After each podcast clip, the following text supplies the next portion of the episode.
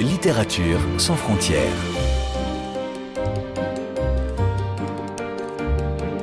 Catherine Fruchon-Toussaint. Fanny Renard. Bonjour à toutes et à tous. En ce bicentenaire qui célèbre la naissance de Gustave Flaubert, en 1821 donc, je vous propose non pas une, mais deux émissions sur les traces de ce grand écrivain français, qui nous sera raconté aujourd'hui et demain par Yvan Leclerc, universitaire, spécialiste et président du comité scientifique et culturel du collectif Flaubert 21, collectif qui propose dans la région Normandie près de 200 événements littéraires et artistiques tout au long de l'année, parmi lesquels une exposition tout à fait singulière à Rouen, intitulée Madame rêve en Bovary, d'après le célèbre roman Madame Bovary bien sûr, et nous irons la visiter en fin d'émission. Direction donc la ville natale de l'auteur, en compagnie d'Yvan Leclerc, qui publie également l'album Gustave Flaubert dans la collection de la Pléiade chez Gallimard, parcours biographique et littéraire de celui à qui l'on doit aussi l'éducation sentimentale, Salammbô, ainsi que Bouvard et Pécuchet, entre autres. Et pour commencer, le mot d'ouverture de la présidente d'honneur de Flaubert 21, la comédienne Isabelle Huppert. Flaubert mérite grandement cet honneur pour la beauté de ses textes et son attachement dans sa vie et dans ses œuvres à la Normandie et à Rouen.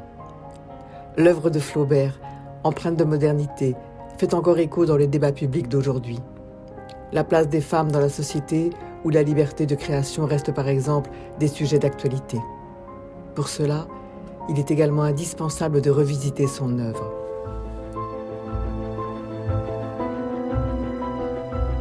Yvan Leclerc, nous sommes ici dans un euh, charmant euh, jardin au, cœur euh, de Rouen. Où est-ce que nous sommes exactement? Alors, nous sommes par un beau soleil dans le jardin de la maison des, Flaubert, qui était l'appartement de fonction du chirurgien en chef de l'Hôtel-Dieu, c'est-à-dire le père de, Flaubert, qui habitait une aile de ce grand Hôtel-Dieu qui accueillait 900 patients. C'était un hôpital immense qui est devenu maintenant une préfecture. Et Flaubert a vécu, il est né ici, en, le 12 décembre 1821, d'où le bicentenaire de cette année. Et il a vécu là euh, jusqu'à la mort de son père, parce qu'au moment où son père meurt en janvier 46, donc Flaubert a 24 ans euh, passés, euh, et ben la famille doit déménager. Et donc fort heureusement, un an et demi avant, le père avait acheté une très grande maison sur les bords de la Seine à Croissé, à 7 km en aval de Rouen. Et cette résidence secondaire devient la résidence principale de, Flaubert, qui s'y réfugie, enfin réfugie, c'est pas un refuge, il va y habiter avec sa mère et sa, nièce, qui est orpheline de mère et dont le père peut s'occuper difficilement.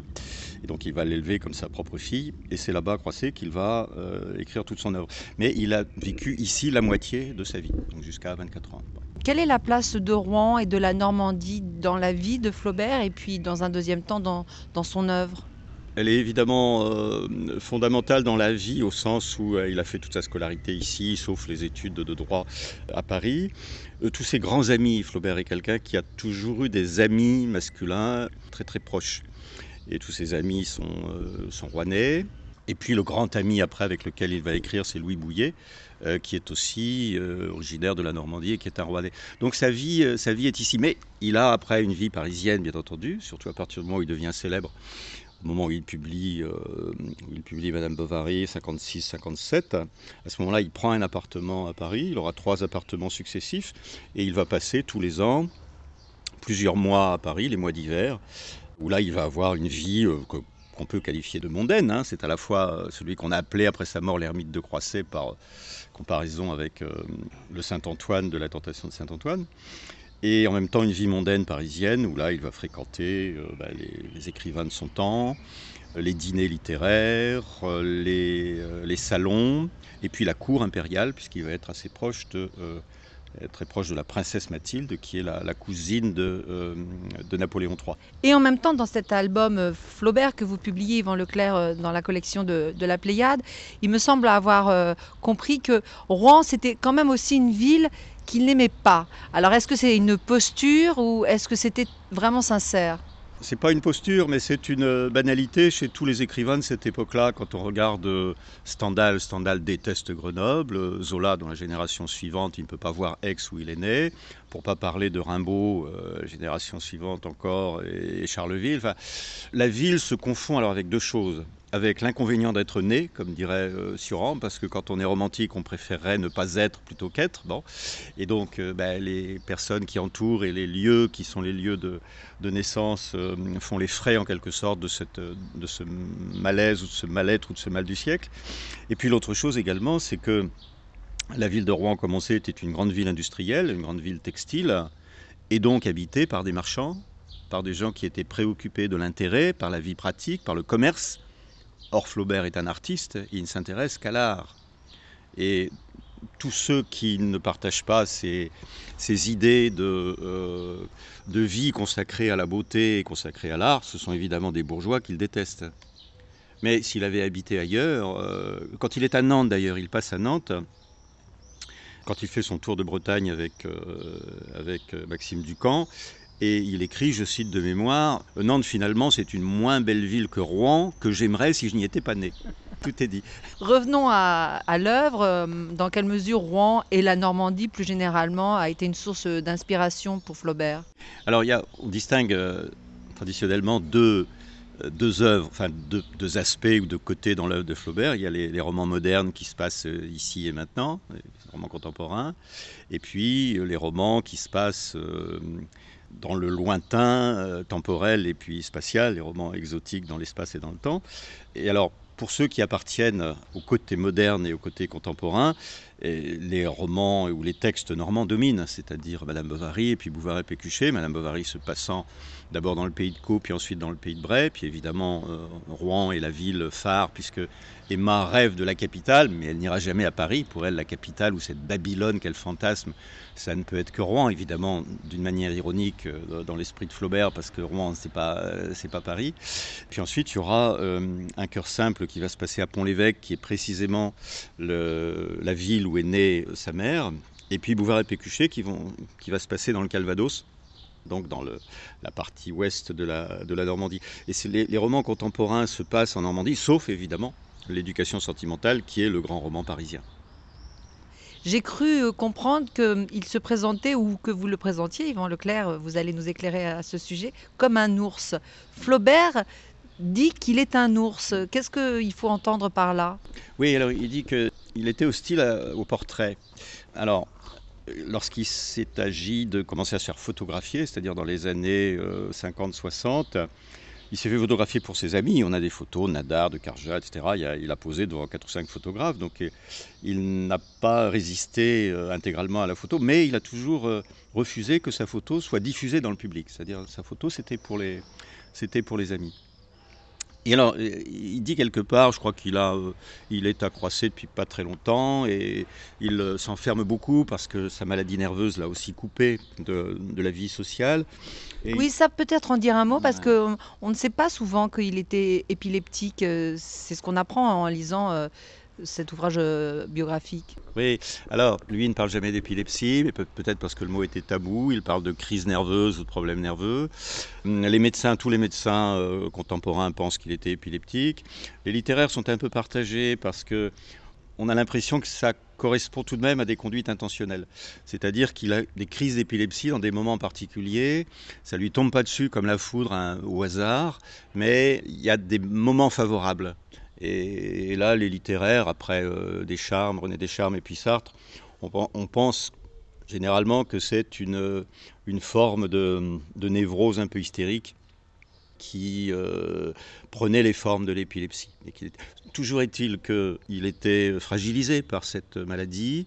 Les crises commencent en janvier 1844 alors qu'il est euh, à cette période, il fait des études de droit à Paris, donc il abandonne ses études, et c'est ce qui va lui permettre, vis-à-vis de la famille, de ne se consacrer qu'à l'art. Enfin, ça, va être une rupture importante par rapport à la vie sociale et par rapport à la nécessité pour un garçon de son âge, de sa classe, euh, de prendre un état, comme on disait, de prendre une situation et d'avoir un métier, de rentrer dans la vie sociale.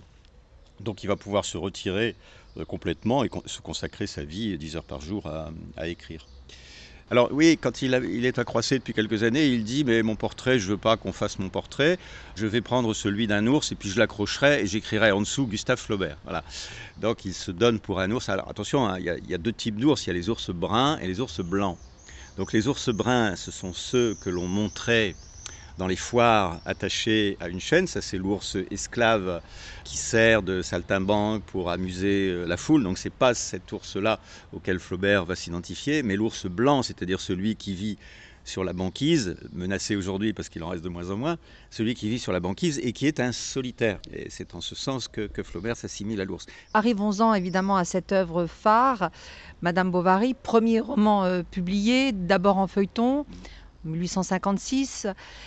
Un livre euh, dont il dit, et c'est ce qui est très intéressant, c'est que comme il a une correspondance très volumineuse, on peut lire euh, la genèse euh, de cette œuvre à travers les lettres qu'il envoie hum, à ses amis, dont il dit que c'est un livre sur rien.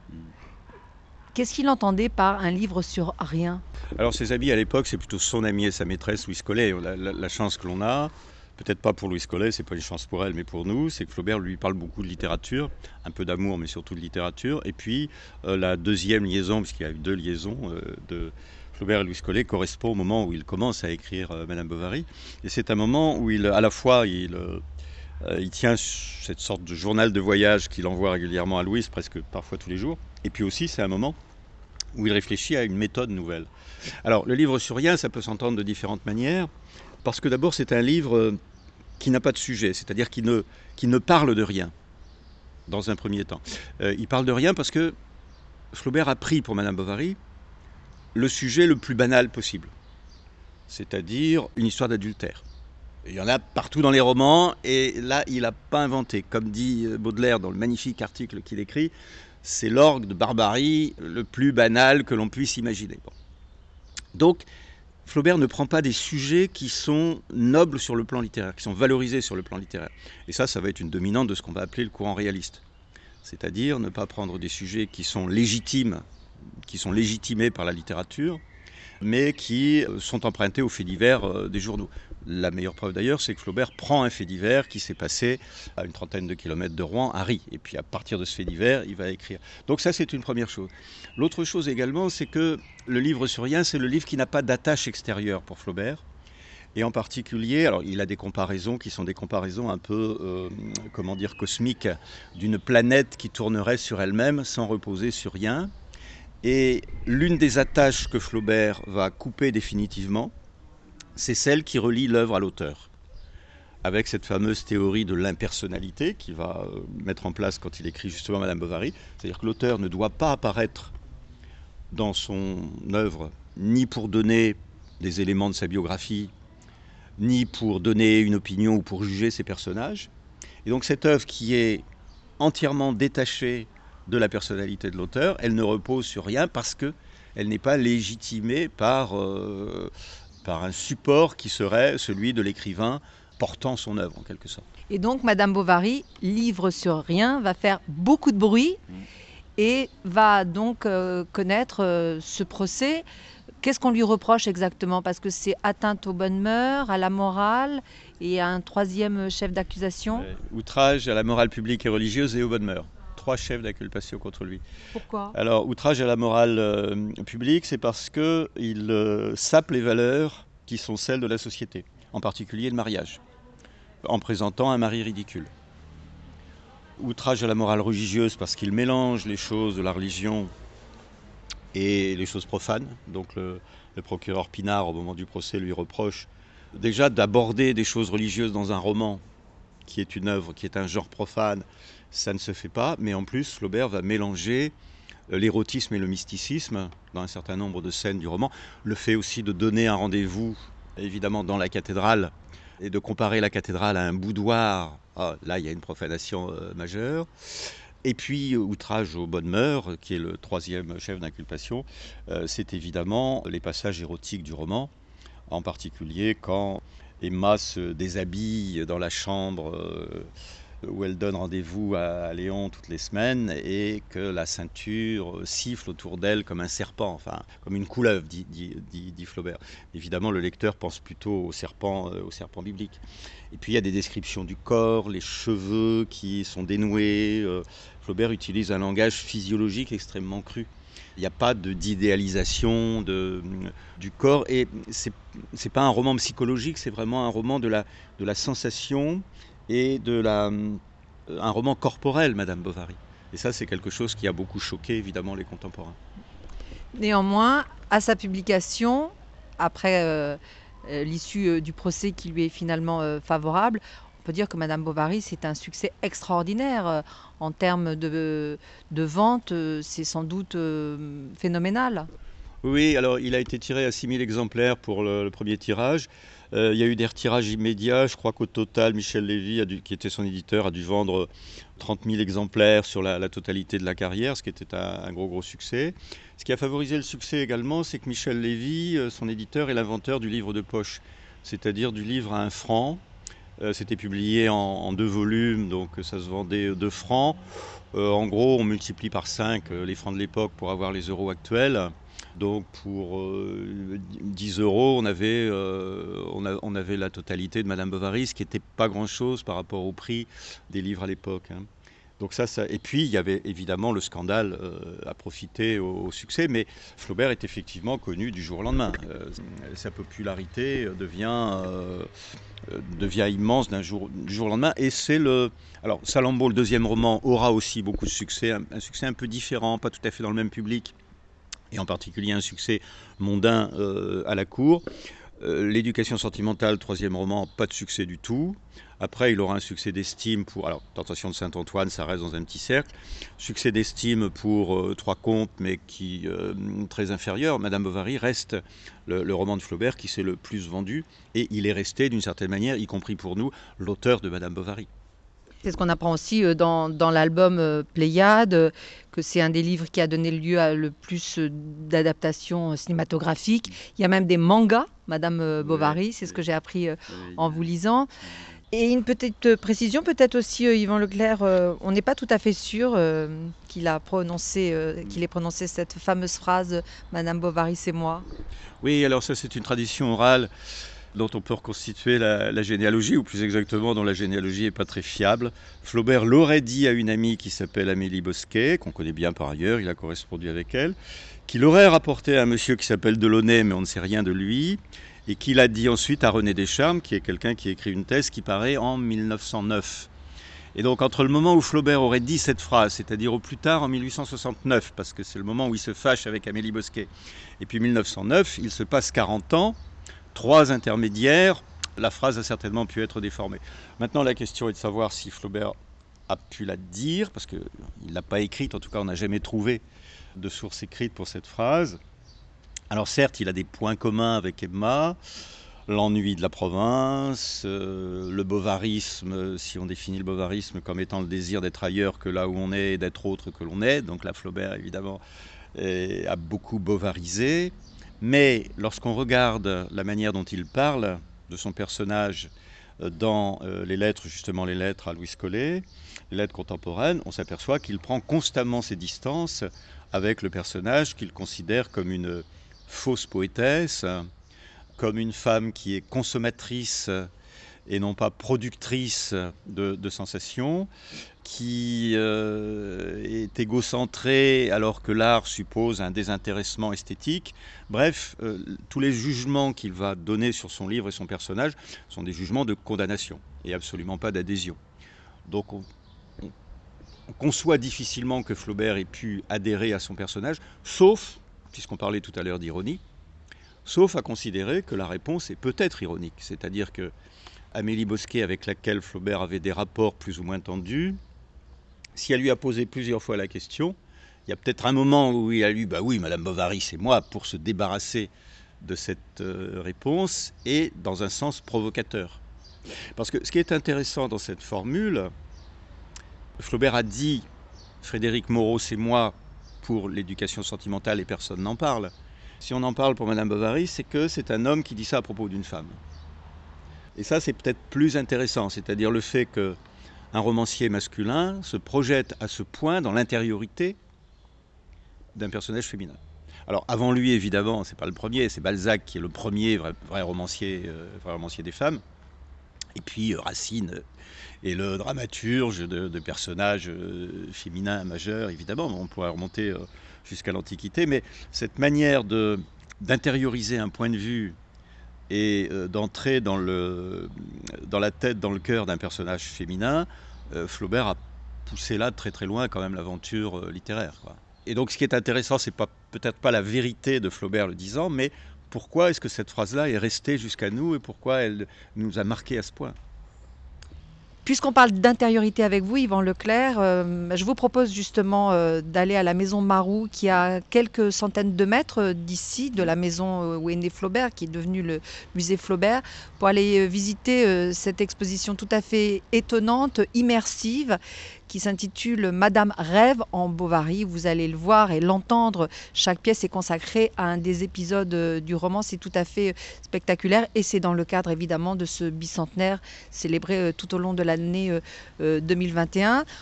Et on se retrouve pour une prochaine émission consacrée aussi à Flaubert, où là, il va être question de la partie orientale, avec en particulier son voyage en Orient, le deuxième roman publié, Salambo, qui fait l'objet d'une exposition ici, toujours euh, à Rouen, euh, magnifique, au musée euh, des Arts.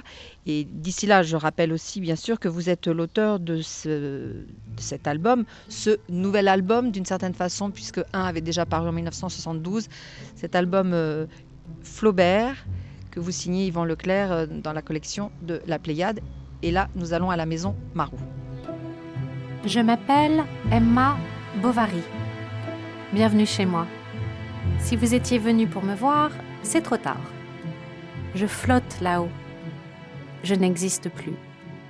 Vous lirez peut-être ça demain dans les journaux. Madame rêve d'atomiseurs et de cylindres aussi longs qu'ils sont les seuls. Et c'est avec la voix de Valentine Rondelet que le public est invité à entrer dans l'exposition Madame rêve en Bovary grâce à Muser, une application sans téléchargement sur smartphone qui permet de visiter en immersion auditive cette maison Marou en plein centre de Rouen, un lieu investi par le scénographe Jean Hodds que nous allons entendre dans un instant juste après Sandra Prédine-Ballery. Je suis directrice de la culture et du patrimoine et nous sommes donc Maison Marou, qui est une maison euh, construite en 1890 par le ferronnier d'art Ferdinand Marou. Quel est le lien avec Flaubert?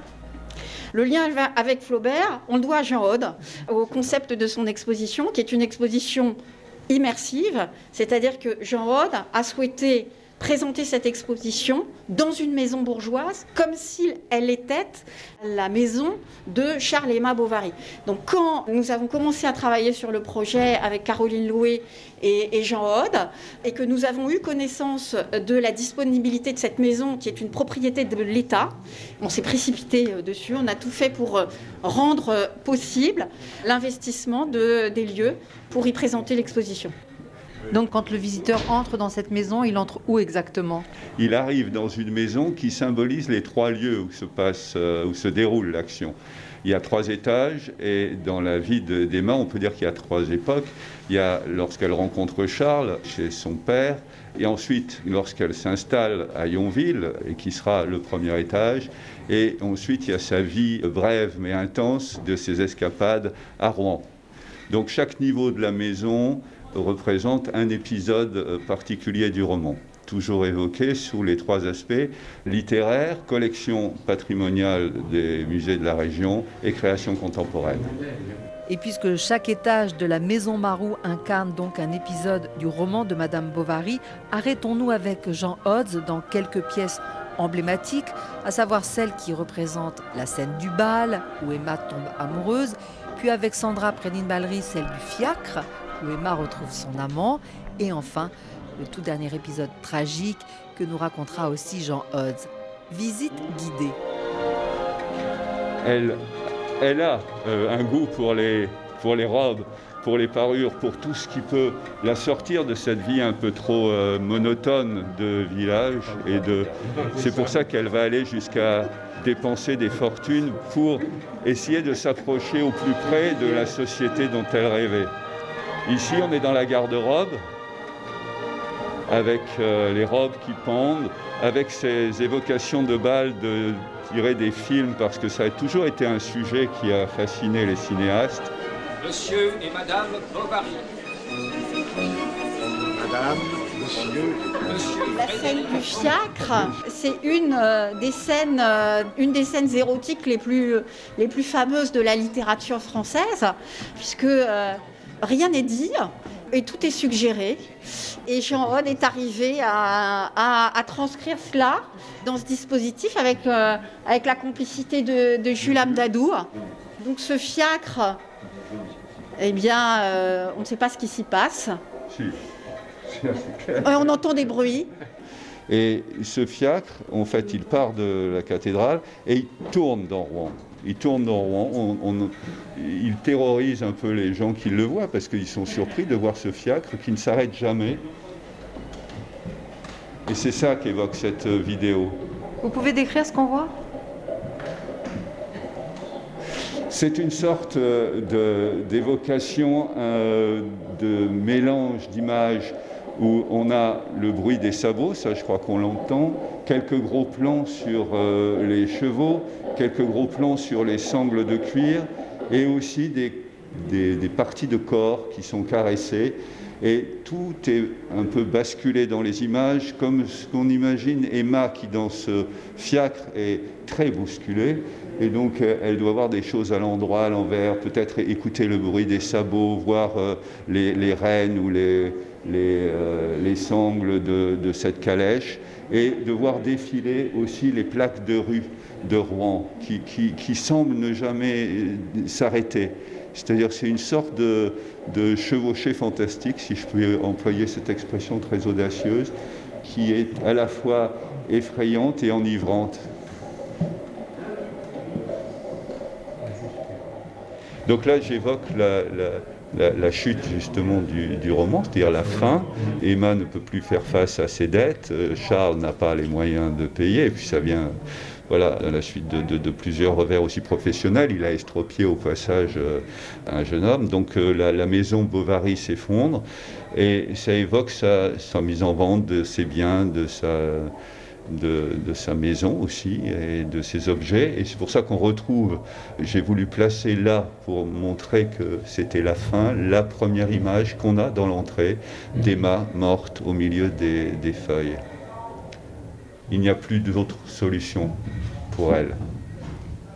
Jusqu'au bout, je reste une femme scandaleuse. D'un amour qui la flingue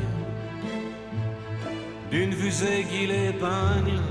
Et c'est ainsi que le visiteur redescend les escaliers de la maison Marou en jetant un dernier coup d'œil aux différentes pièces qui restituent le roman, son époque, ses personnages, ses atmosphères, avec toujours la possibilité d'écouter l'application sonore Muse Air de Valentine Rondelet et Soisic Défaut qui mêle texte original de Flaubert et variations contemporaines. L'exposition Madame Rêve en Bovary est donc à voir en ce moment à Rouen. Et demain, retour dans la ville natale de Flaubert pour une deuxième émission spéciale à l'occasion du bicentenaire de sa naissance, avec toujours Yvan Leclerc à nos côtés et la découverte d'une autre grande exposition en hommage à l'écrivain et à l'un de ses romans, à savoir Salambo, présenté au musée des Beaux-Arts de Rouen.